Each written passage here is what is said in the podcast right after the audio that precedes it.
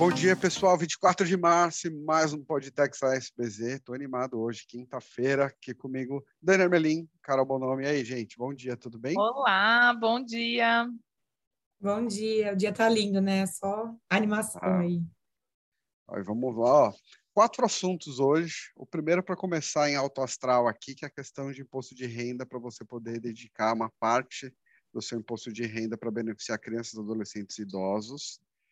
Depois disso, crédito de piscofins com rastreamento via satélite é um assunto que está rendendo também. Um, alteração do ICMS, para a gente não perder o costume, falar um pouquinho do, do tributo demoníaco aqui, que muita gente foge, nesse caso específico para combustível. E a outra e última alteração, redução de IOF para empréstimo. Vamos lá, hein? Ó, para começar em alto astral, vamos começar com, com a parte do imposto de renda.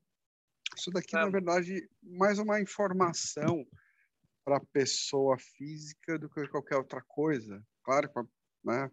É, todas as pessoas conseguem que fizerem, obviamente, declaração de imposto de renda pelo modelo que nós chamamos de completo, com deduções, podem, podem direcionar até 3% do seu imposto de renda para fundos de crianças e adolescentes e 3% para idosos.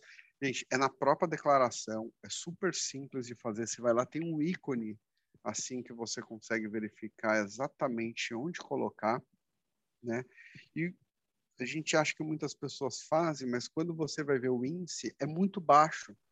O do ano passado, eu estava pegando o índice, ele está aqui na minha frente, do total, só de contribuintes que estão no estado de São Paulo, poderiam ter destinado 2 bilhões e meio. E a quantidade, o valor da doação alcançou só 48 milhões. É muito baixo. Nossa. Então, para quem quer destinar. Legal. Tem a informação. É baixo, né? Super muito baixo. Se você parar para pensar, nós estamos falando aqui em é, 2% só da capacidade, né, do valor que poderia ter sido destinado. E o que é legal é que você consegue escolher pelo próprio programa da Receita para qual fundo você quer é, destinar. Legal. Então, se fizer o dever de casa, dá para pesquisar um pouquinho.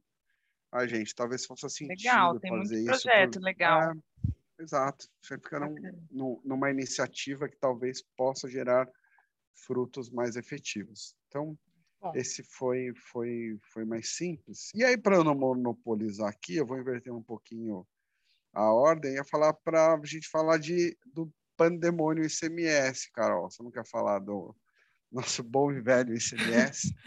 Polêmico aí, né? Toda semana estamos em pauta algo aí de ICMS. E a bola da vez aqui é a questão do ICMS combustíveis, né? Vou tentar ser bem objetiva, porque esse tema está rendendo aí várias notícias na mídia, especulações, críticas, né? Depois a gente deixa aí para os nossos ouvintes fazer esse juízo de valor.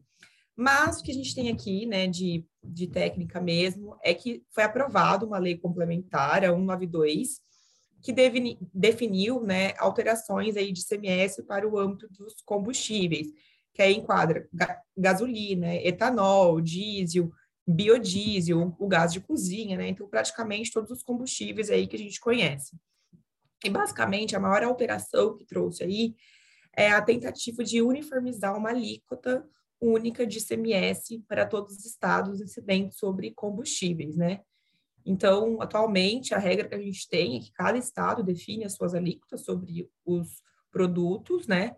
É, o, o combustível, ele está aí no regime de PMPF, e com essa aprovação dessa lei, a gente passa a apurar o valor por litro, então não é mais por PMPF, seria por, por litro saindo, né, de refinaria ou das usinas de et etanol, numa alíquota única. E aí essa questão da alíquota única, que é o que está dando é, pano para manga aí. Primeiro porque vários estados, né, vários secretários de Estado estão falando que não tem competência da União para estabelecer uma alíquota única, que o 155 da CF é, dispõe que é competência do Estado, né, legislar sobre isso. A gente ainda não tem uma definição de como seria essa alíquota única, né? Os, os secretários estão se reunindo no âmbito da, de Concefaz para definir, mas há aí uma especulação que seria em torno de 15,6%. E aí, ah. é, se realmente né, for aprovado, a gente não sabe qual vai ser a alíquota, tem estados que vai ter um aumento dessa tributação, né, desse ICMS, tem estados que vai ter uma redução, e a redução, você perde receita também, ainda mais no ano aí de crise econômica, pandemia, que os estados estão precisando muito de orçamento. Então, realmente aí tem discussão para ambos os lados. É, é uma tentativa aí de uniformizar. Eu nunca tinha visto isso, né? Na prática, assim, é só em projetos de reforma tributária que eles falam de estabelecer uma alíquota única. E aí vai ser um teste. Vamos ver aí qual alíquota vai vir, como, como que vão ser esses impactos, se realmente na bomba isso vai diminuir para o consumidor ou se vai aumentar, porque por enquanto ainda a gente não tem uma alíquota, mas é um tema que nos próximos dias ainda vai ter muita coisa para a gente pensar e refletir. Sabe o que eu acho interessante, ou em alguma medida intrigante, quando você pensa em combustível, né? Claro, tem um fundo do porquê isso, mas é um assunto que parece que é um fantasma na cabeça de todo mundo, né? Combustível vai aumentar. Essa semana foi engraçado porque eu estava passando aqui na Faria Lima, tinha um posto de gasolina com uma fila gigantesca já, o pessoal abastecendo e tudo mais.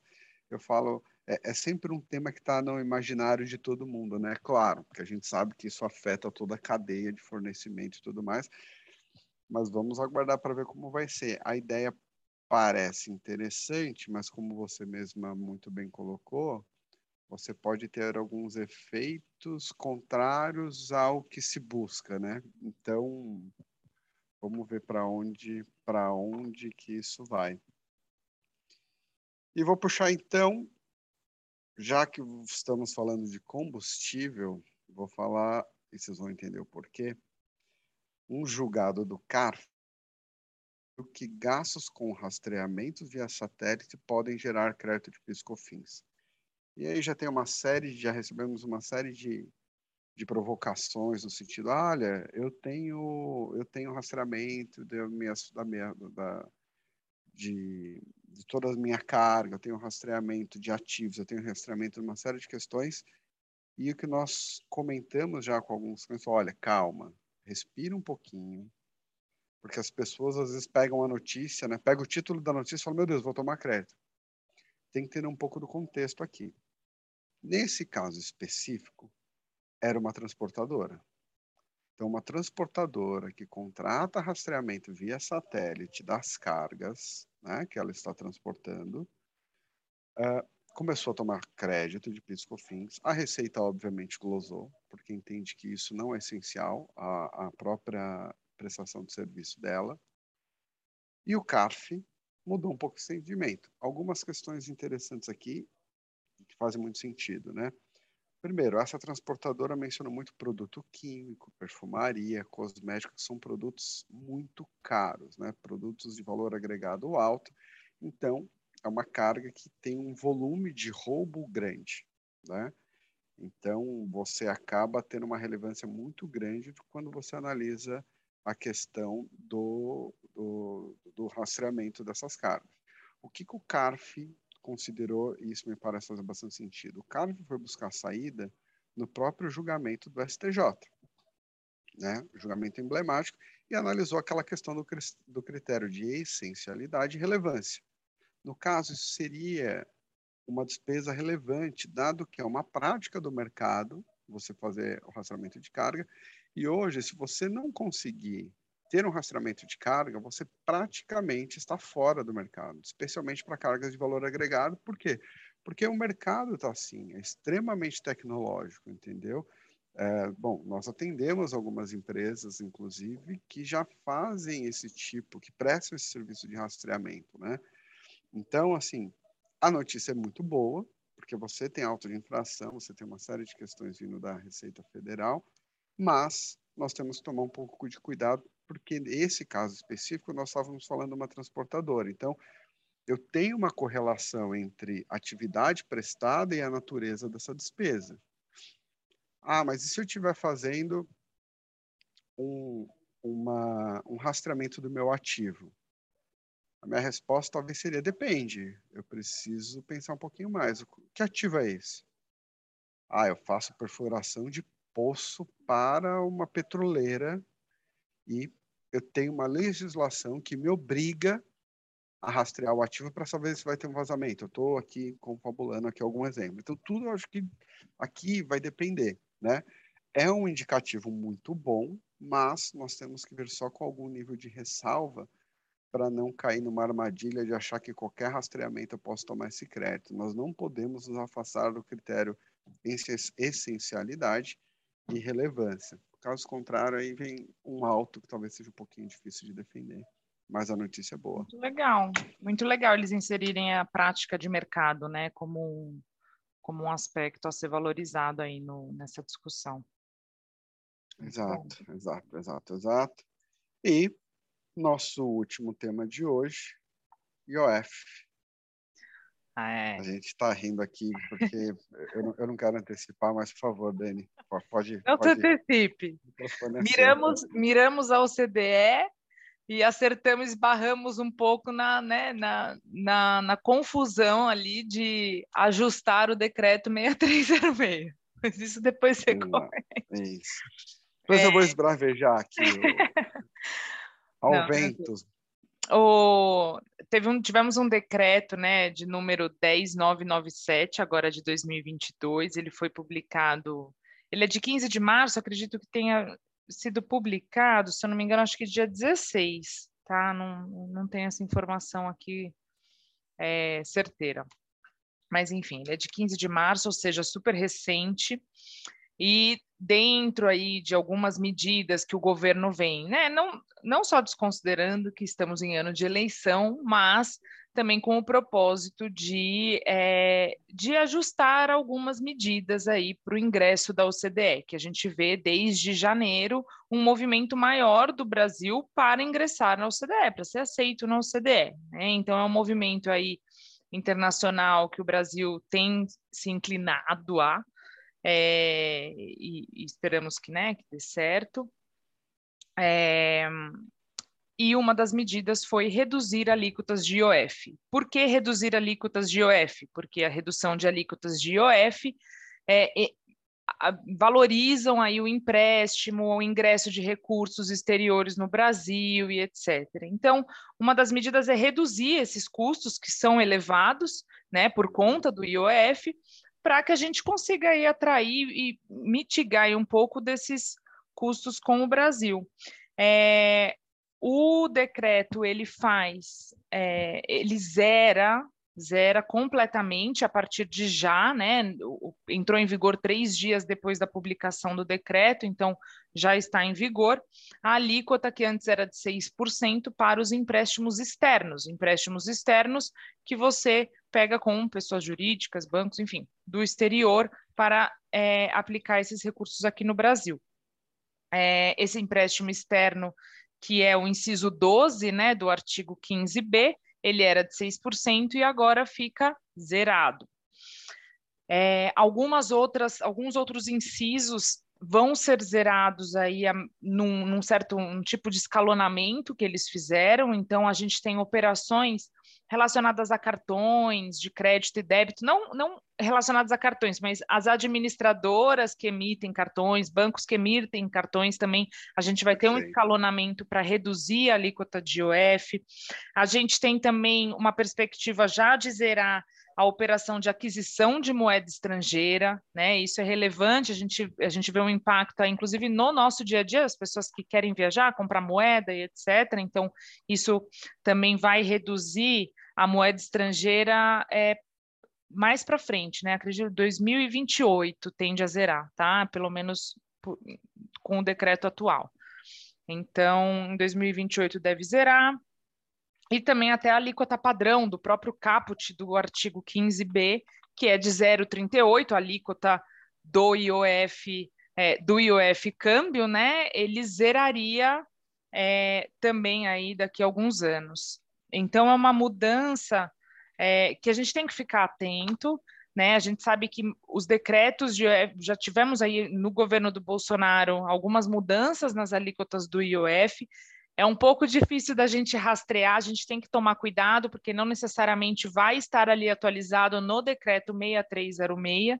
Então, é, quem tiver dúvidas, fique atento, consulte direitinho, tenha certeza que você está com a base legal é, atualizada ali, a mais recente, tá? Lembrando que as alterações de IOF, é, isso não impede de aumentarem de novo as alíquotas de IOF, né? A gente sabe que é um imposto é, é né, para regular é, o mercado financeiro, então se houver alguma necessidade aí de, de, de, voltar atrás dessas medidas ou de alterar alguma outra alíquota, isso pode ser feito, seja para aumentar, seja para reduzir, enfim. E a gente sabe que é implementado praticamente imediatamente, né? As, as novas alíquotas podem ser aplicáveis é, a partir do dia seguinte. Então, fiquem atentos. Você fez um comentário, Dani. Eu, eu, eu já puxo ele que é a questão da alteração, de confirmar se a alíquota está correta, mas um ponto aqui é certamente a gente tem fluxo de né, existe uma necessidade de pressionar o dólar, né, o câmbio para baixo, então zerar essas alíquotas facilita um pouco o ingresso de divisas para o Brasil, então você tira um pouco dessa pressão do câmbio e tenta manter ele um pouco mais estável. É um momento ruim de previsibilidade quando você pensa em câmbio, porque você tem é um ano de eleição, uma eleição um pouco complicada, então você sempre tem essa incerteza com relação ao câmbio. Me parece que isso não é, é, é, não é a bala de prata, mas é um dos fatores que facilita um pouco o ingresso de divisas aqui no Brasil, né, quando você pensa em empréstimo. Agora, eu queria saber quem é o cristão que faz essa alteração legislativa. Aqui eu quero deixar meu desabafo. Para quem, quem só queria informação técnica, já pode sair, viu, pessoal? Pode, o podcast acabou, mas assim, eu preciso registrar aqui a minha insatisfação, porque para quem tiver a curiosidade de analisar, você tá lá, o artigo 15b, fala, ficam reduzidas as alíquotas, é, eu não vou lembrar agora a redação de cabeça, mas são as alíquotas do IOF, tá lá, inciso 12. Nos empréstimos com prazo superior, inferior a 180 dias, 6%. O que eu esperaria de uma alteração que faça sentido? Eu venho, né, como toda alteração, falo, olha, o inciso 12 passa a viger com a seguinte redação. E muda o inciso 12 do artigo 15. Não. Vamos criar um novo artigo, que é o 15C, para falar que aquela alíquota de 6 não é 6, ela é zero. Não faz o menor sentido para mim sob a ótica técnica legislativa. Isso é para dificultar muito a vida de quem opera com isso, seja das empresas, seja nós, para falar, olha, a pessoa lê o artigo e fala que está aqui, a alíquota é 6%. Daí fala, não é. Porque o próximo artigo fala assim, pegadinha, a alíquota não é de 6, ela é zero. Foi zerada. Menor, menor sentido isso para mim, mas tudo bem. Só queria registrar aqui a minha insatisfação com relação a isso. Não, é super válido. É, a gente aí, em época que a gente discute tanta desburocratização né, da, da legislação, dos normativos, enfim. E... Mim só não fez o menor sentido essa a e forma aí, como foi a feita. A forma como é feita. Mas tudo como bem. foi feita. Qual que é o número do recado. decreto, só para registrar? O decreto, o decreto número 10997, de 15 de março de 2022. Isso. Perfeito, para a gente deixar aqui. Registradinho. Ótimo. Então tá bom, é isso, pessoal. pessoal. É isso. É isso, Foi ótimo, pessoal. viu? Bom revelas. Muito obrigado bom. pela gravação, obrigado para todos que estão ouvindo aí. E é e isso, até gente. O próximo. Até, até o próximo. Um Abraço, beijo, pessoal. Viu? Tchau, tchau.